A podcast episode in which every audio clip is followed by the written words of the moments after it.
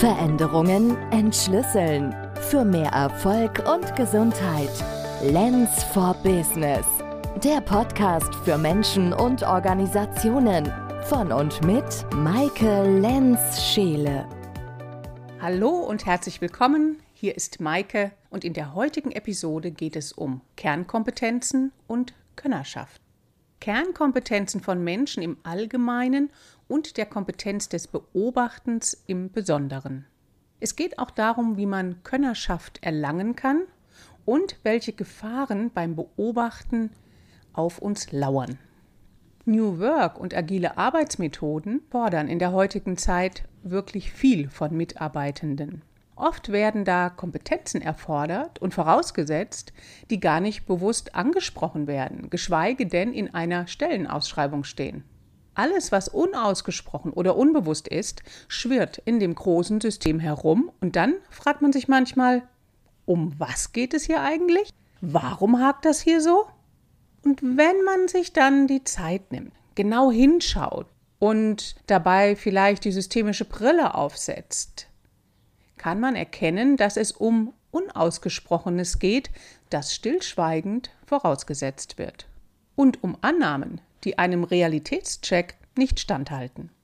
Im Podcast nehmen wir uns jetzt und hier die Zeit, auf diese Kompetenzen zu schauen, die Schlüssel zur Veränderung sind. Sind diese Kompetenzen entwickelt und werden bewusst kommuniziert, läuft die Zusammenarbeit störungsfreier und die Prozesse flutschen.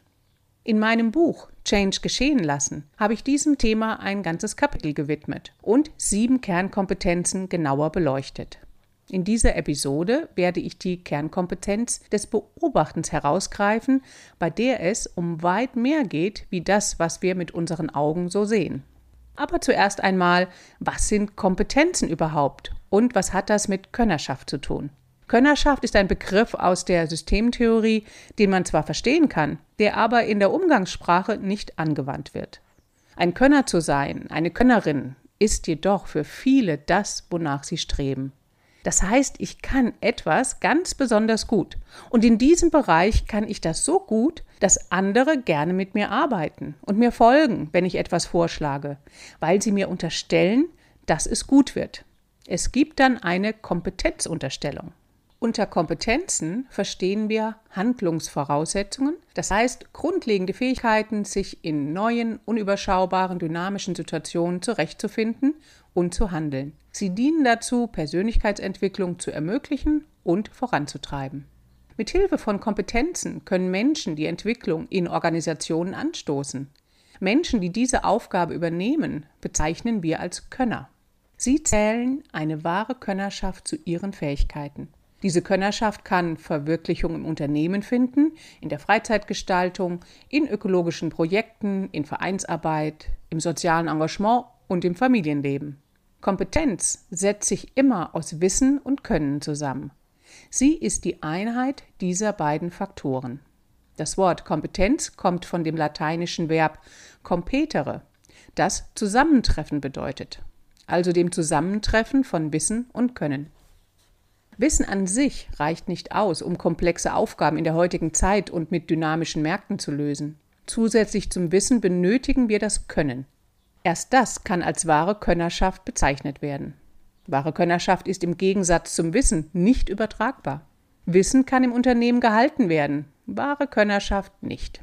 Wenn ein Mitarbeiter mit Könnerschaft das Unternehmen verlässt, ist auch die Könnerschaft weg. Hinsichtlich der Kompetenzen im Unternehmen gilt es für uns zwischen Kernkompetenzen und Schalenkompetenzen zu unterscheiden. Schalenkompetenzen sind universeller Natur. Diese können auch in anderen Organisationen vorhanden sein. Hingegen sind Kernkompetenzen Alleinstellungsmerkmale, die Organisationen voneinander abheben. Kompetenzen können nicht theoretisch erlernt werden. Wir können uns zwar mit Büchern oder Dokumentationen Wissen aneignen, um jedoch Kompetenz zu entwickeln, bedarf es praktischer Erfahrung und Ausübung.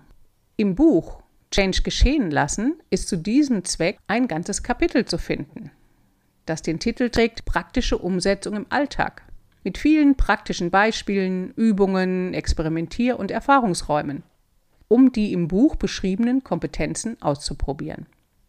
Wie die Mechanik eines Fahrrades funktioniert, kann gelernt werden. Die Kompetenz des Fahrradfahrens jedoch nicht. Wir können dazu Wissen ansammeln, indem wir ein Buch darüber lesen, einen Film dazu schauen und andere Menschen beim Fahrradfahren beobachten. Letztlich benötigen wir trotzdem die praktische Erfahrung, um zu erleben, wie das Gleichgewicht gehalten wird, wie die Bewegungsabläufe funktionieren und wie es dann ist, sich im Straßenverkehr zurechtzufinden. Nur durch das Üben erlangen wir Könnerschaft über das Fahrradfahren. Aus diesem Grund ist es auch in Unternehmen, in denen Kompetenzen vermittelt werden sollen, wichtig, während eines Trainings nicht bloß Wissen über den Teilnehmern auszuschütten, sondern die eigene Kompetenz in konkreten Praxisbeispielen mit echten Problemen zu erfahren, sich an diesen zu schulen und weiterentwickeln zu können. So entsteht Kompetenz. Schauen wir nun genauer hin zur Kernkompetenz Beobachten. Bei dieser Kernkompetenz dürfen wir lernen, so neutral wie möglich zu beschreiben, was wir beobachten. Dabei ist es wichtig, die Beobachtung nicht zu kommentieren. Zu leicht kommen wir sonst in das Muster des Begründens und Beurteilens. Falls wir doch in diese Gewohnheit verfallen, dürfen wir dies bemerken und den Drang nach Kommentierung wieder gehen lassen. Wir beobachten den gegenwärtigen Moment, das, was jetzt ist. Vergangenheit und Zukunft bleiben außen vor.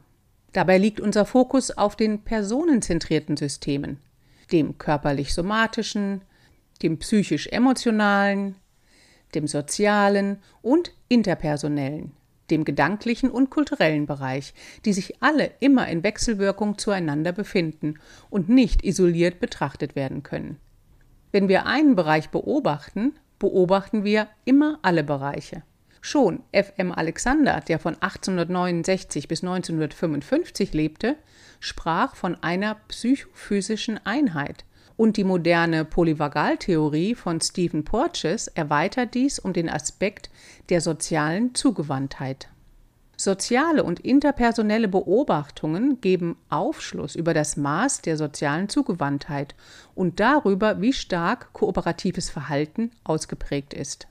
Psychisch-emotionale Beobachtungen können sich auf die Grundgefühle wie Freude, Ärger, Wut, Trauer und Scham beziehen und in der Erweiterung auf unsere Bedürfnisse, die dahinter liegen.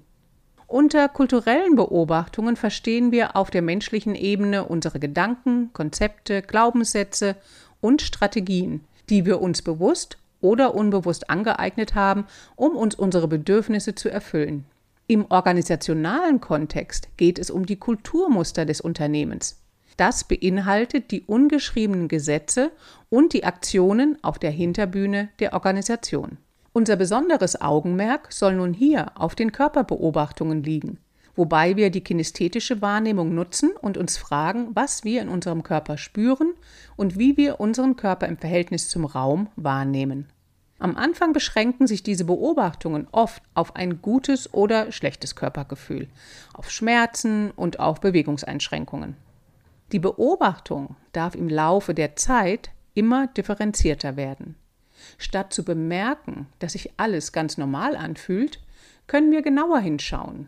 Wir dürfen viel intensiver in uns hineinfühlen und hineinspüren.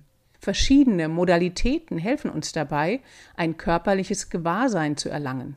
Wo im Körper spüren wir unseren Atemfluss? Wie beweglich ist unser Brustkorb?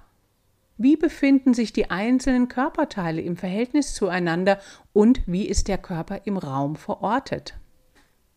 Da kann man sich schon mal fragen, wie soll das denn gehen? Vor allem ist es eine Haltungs- oder Einstellungssache. Eine neugierige und offene Haltung ist sehr förderlich, verbunden mit einer Absichtslosigkeit. Wir dürfen aufmerksam und achtsam nachfragen, ähnlich einem neuen Kollegen, der durch die Firma geht, herumfragt, Informationen sammelt und alle Eindrücke erstmal offen und neutral wahrnimmt. Folgende Fragen auf der Körperebene sind hilfreich, um unsere Beobachtungen zu differenzieren. Ist es irgendwo weit und offen? Ist es irgendwo eng und festgehalten. Wie verhält sich der Kopf im Verhältnis zur Wirbelsäule? Wie ist die Qualität der Bewegung, die ich gerade ausführe? Abgehackt, hölzern, geschmeidig, fließend? Drückt oder zwickt etwas? Lässt gerade irgendwo etwas los? Wie fühlt sich der Atem an? Wo ist der Blick? Wie viel Bewegungsspielraum ist vorhanden? Die Fragen können zu einem neutralen Beschreiben verhelfen.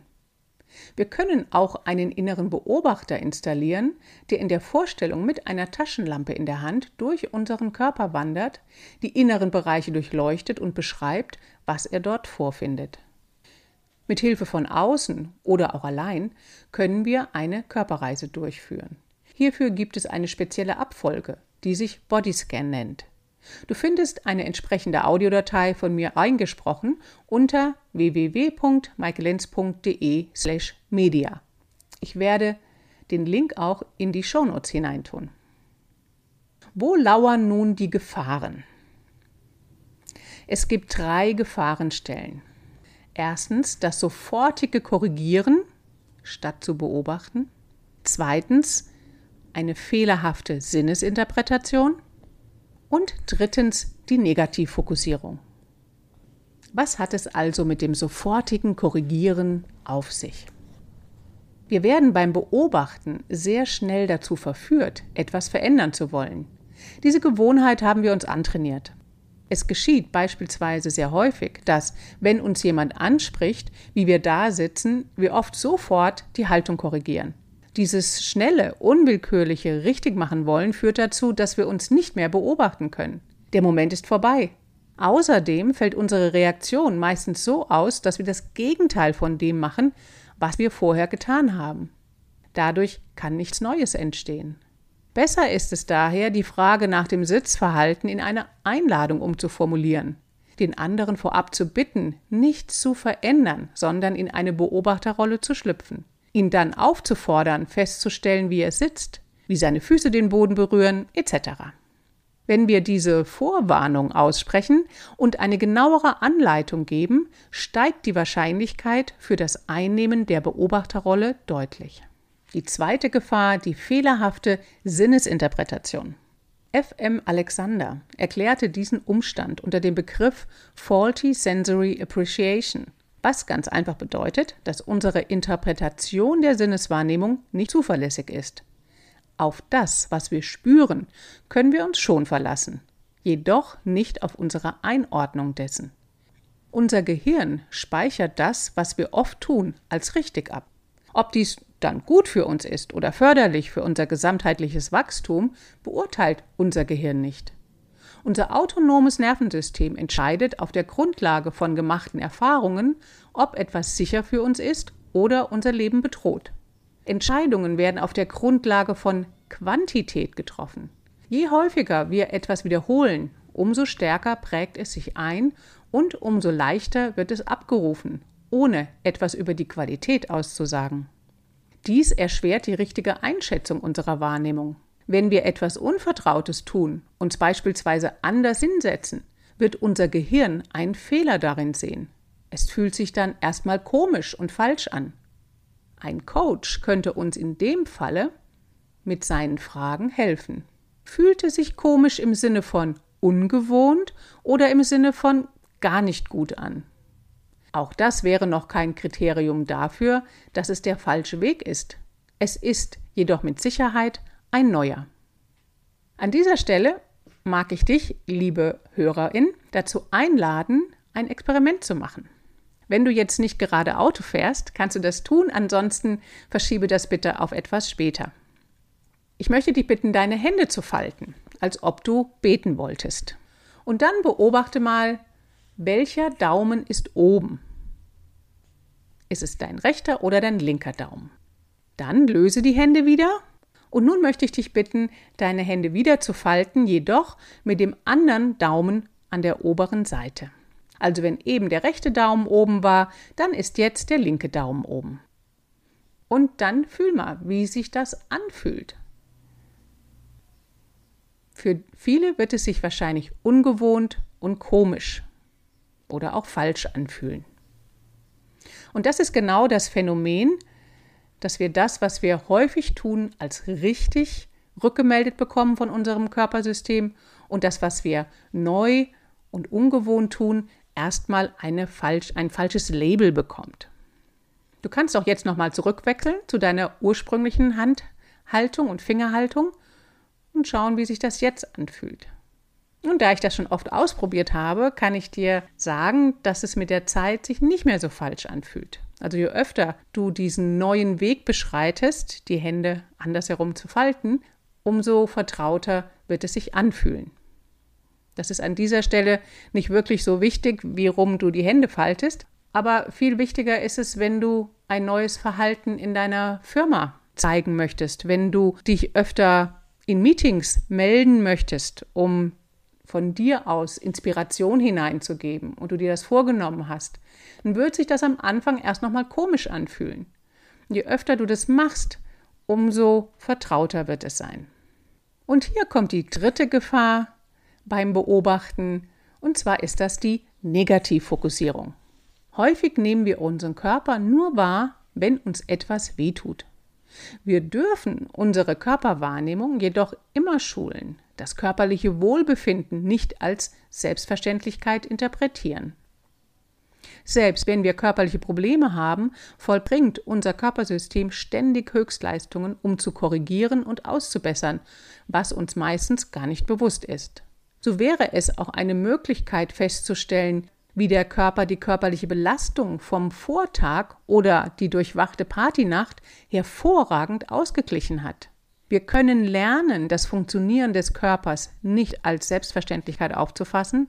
Eine weite, offene Körperwahrnehmung führt zu einem immer besseren Verständnis von uns selbst und auch zu Dankbarkeit gegenüber dem Körper und dem wunderbaren Zusammenspiel der einzelnen Körperteile miteinander.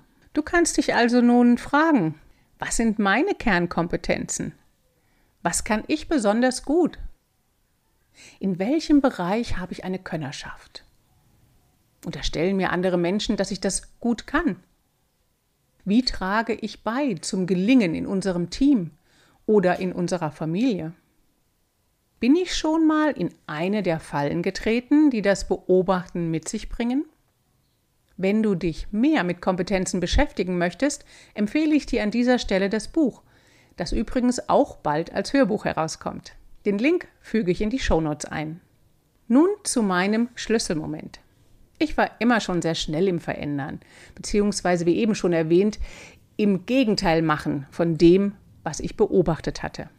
Als Jugendliche haben die Leute zu mir gesagt, wenn du zur Tür reinkommst, dann sieht man zuerst deinen Bauch und dann kommt der Rest von dir. Das haben die über mich beobachtet. Hm, du siehst mich jetzt ja nicht, aber ich bin ein schlanker Typ mit weiblicher Figur. Ich habe die meiste Zeit meines Erwachsenenlebens Konfektionsgröße 38 oder 40 getragen, also so ganz normal. Dennoch stimmt das, was mein Umfeld beobachtet hat. Ich schob beim Stehen oder Gehen mein Becken so nach vorne, dass mein Bauch ganz präsent als erstes durch die Tür kam. Übrigens, das tun Models auf dem Laufsteg auch. Nur haben die keinen Bauch. Also als ich ungefähr 15 war, fand ich das überhaupt nicht toll, so eine Beobachtung mitgeteilt zu bekommen. Was habe ich also gemacht? Ich habe den Bauch eingezogen. Das hat dazu geführt, dass ich sehr angespannt war, weil das muss man ja mit Muskelkraft halten, den Bauch reinhalten. Das hat zu einer insgesamten Anspannung meiner Wirbelsäule geführt und verbunden mit viel Tanzen und körperlicher, ja, physischem Ausdruck zu Wirbelverschiebungen und aller Art von Schmerzen. Es hat insgesamt zwei Jahrzehnte gedauert, bis ich mich in der Mitte eingependelt habe. Also zwischen Bauch nach vorne schieben oder Bauch einziehen. Zwei Jahrzehnte, um in der Mitte anzukommen und nun weder das eine noch das andere Extrem tun zu müssen. Und der Schlüsselmoment dabei war, wenn ich etwas beobachtet habe bei mir oder bei anderen und dann nicht sofort reagiert habe, sondern einfach noch ein wenig weiter beobachtet habe und Reaktionen, Informationen gesammelt habe. Das war ein echter Gamechanger in meiner Entwicklung. Der Schlüsselmoment war dann, als ich wie nebenbei beobachten konnte, Jetzt lasse ich geschehen. Diese Momente habe ich immer wieder und kann mich daran erfreuen. Diese inneren Reaktionsmuster sind ja weiterhin in einer abgeschwächten Form da. Ich brauche ihnen nur nicht mehr zu folgen. Ja, in diesem Sinne, lade auch du Veränderung ein und erlaube dir in Ruhe zu beobachten. Für mehr Gesundheit und Erfolg. Veränderungen entschlüsseln. Für mehr Erfolg und Gesundheit. Lens for Business. Der Podcast für Menschen und Organisationen. Von und mit Maike Lenz-Scheele.